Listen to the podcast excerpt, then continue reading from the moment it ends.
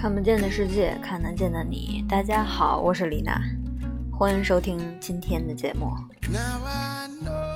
今天继续为大家读嬉皮士第一章：嬉皮士的文化和生活。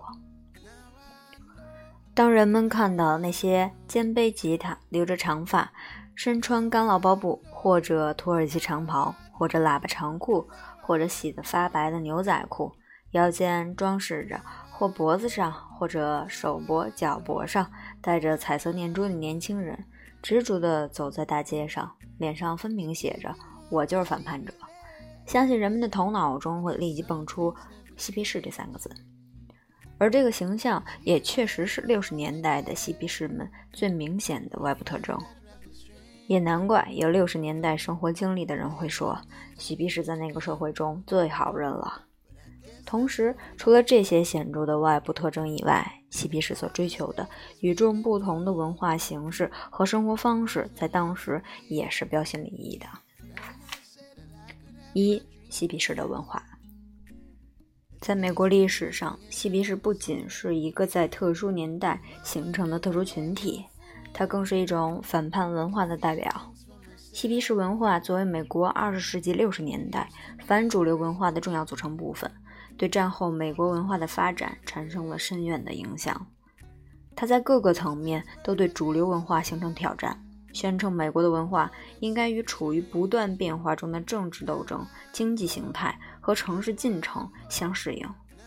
他们自认为他们最清楚地察觉了美国社会的衰败，认为他们有责任和义务站起来，为美国社会的健康发展以及重建美国自由平等的文化而奋斗。但是同时，他们又是那么一群没有特权、没有明确奋斗目标的年轻人。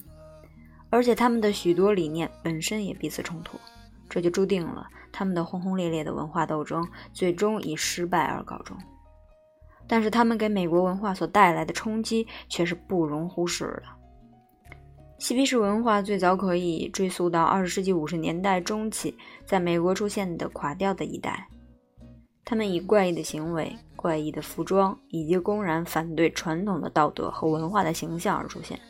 他们鼓吹远离社会，提倡新艺术和新文学，吸食大麻，欣赏非正统的爵士乐，反对传统的两性观念。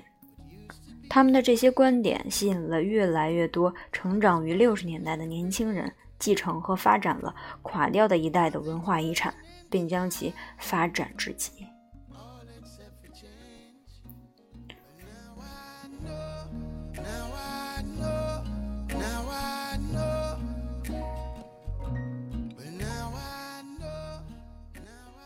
小一，嬉皮士的人员组成。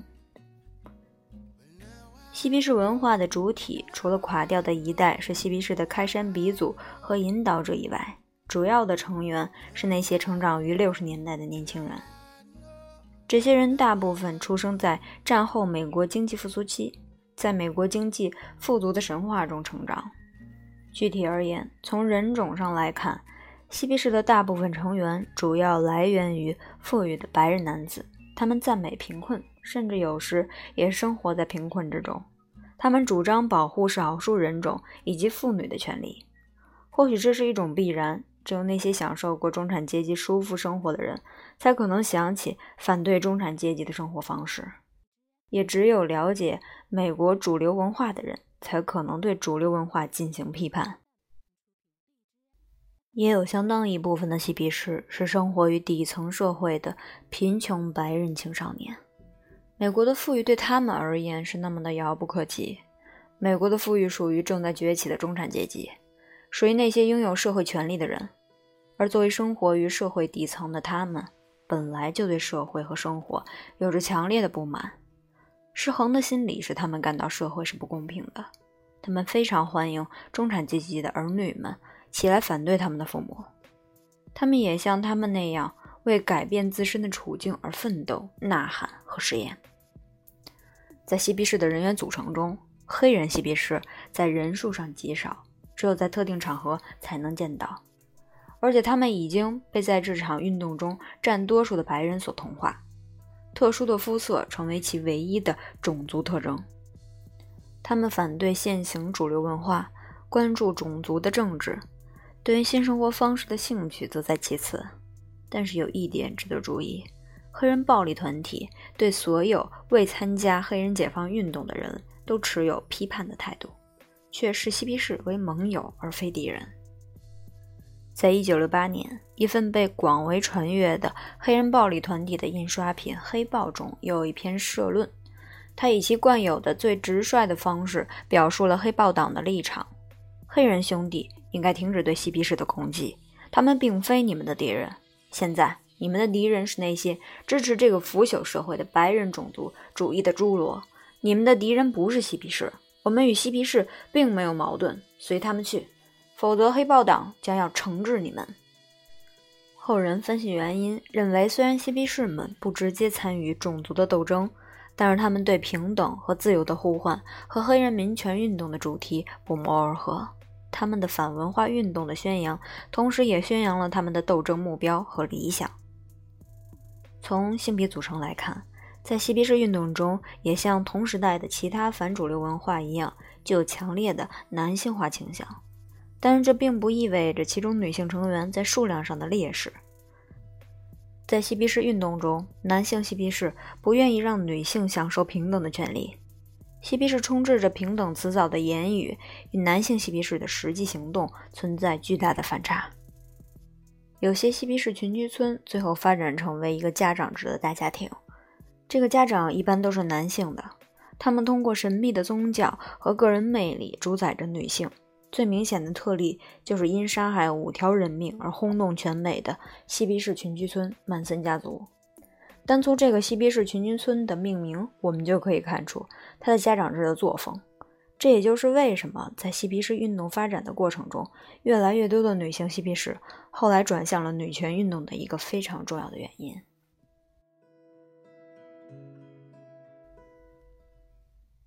小二。嬉皮士的聚集地。嬉皮士运动大致可以说从1965年开始，在美国个别地方流行开来。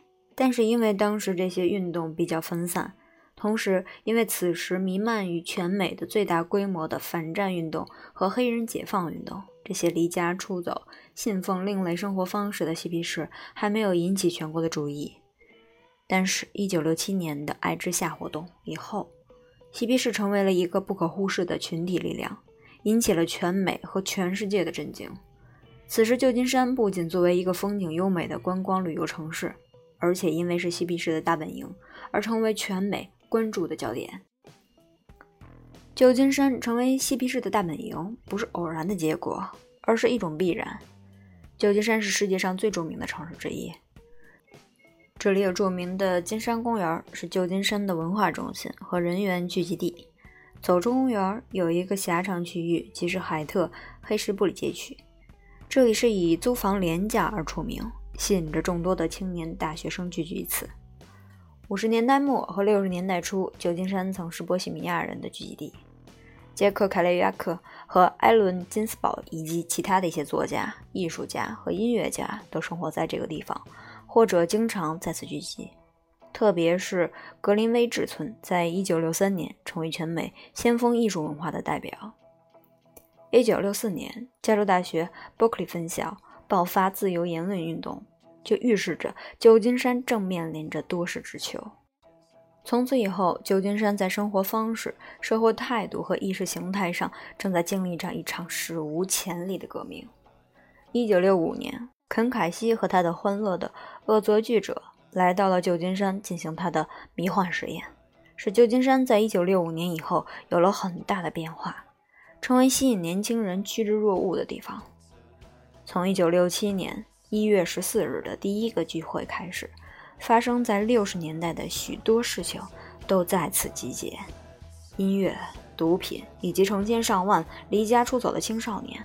一九六七年六月十六日，在旧金山举行的蒙特利尔流行音乐节，感恩而死乐队、吉米·亨德里克斯、詹妮斯·乔普林以及杰斐逊·芬基等的精彩表演引起了全民的注意。如果你要去旧金山的话，请别忘了在头发上插满鲜花的旧金山之歌。在这次音乐节之后，成为广大青少年广为传唱的歌曲。旧金山成为了青少年向往的圣地。靠近金门公园的海特黑石玻璃街区，精明的商人们在这些新的现象中，已经意识到了这个城市将要发生的事情，而这些事情至少正在吸引着越来越多的年轻人从全美各地赶至此地。因此，他们决定积极地推进即将到来的“爱之夏”活动，以获取巨额的商机。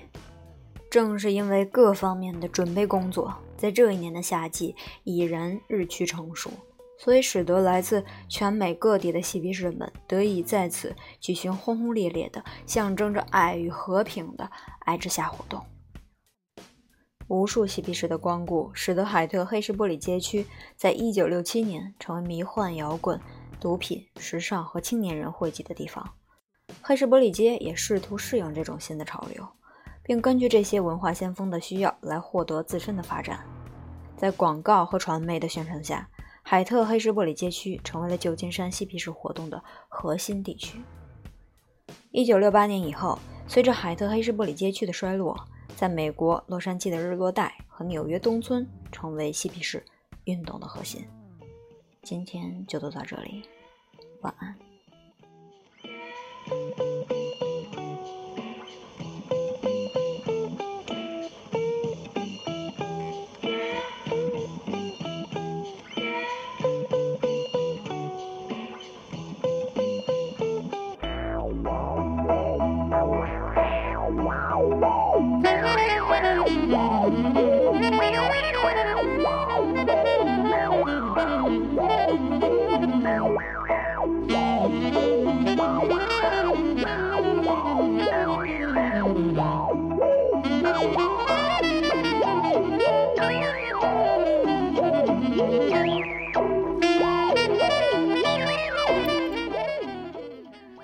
今天有个小彩蛋，我发现荔枝有一个有一个功能，现在是原声，现在是 KTV，现在是演唱会。这个是小黄人儿，这个是机器人，又是小黄人。儿了，又是演唱会，然后是 KTV，最后是原声。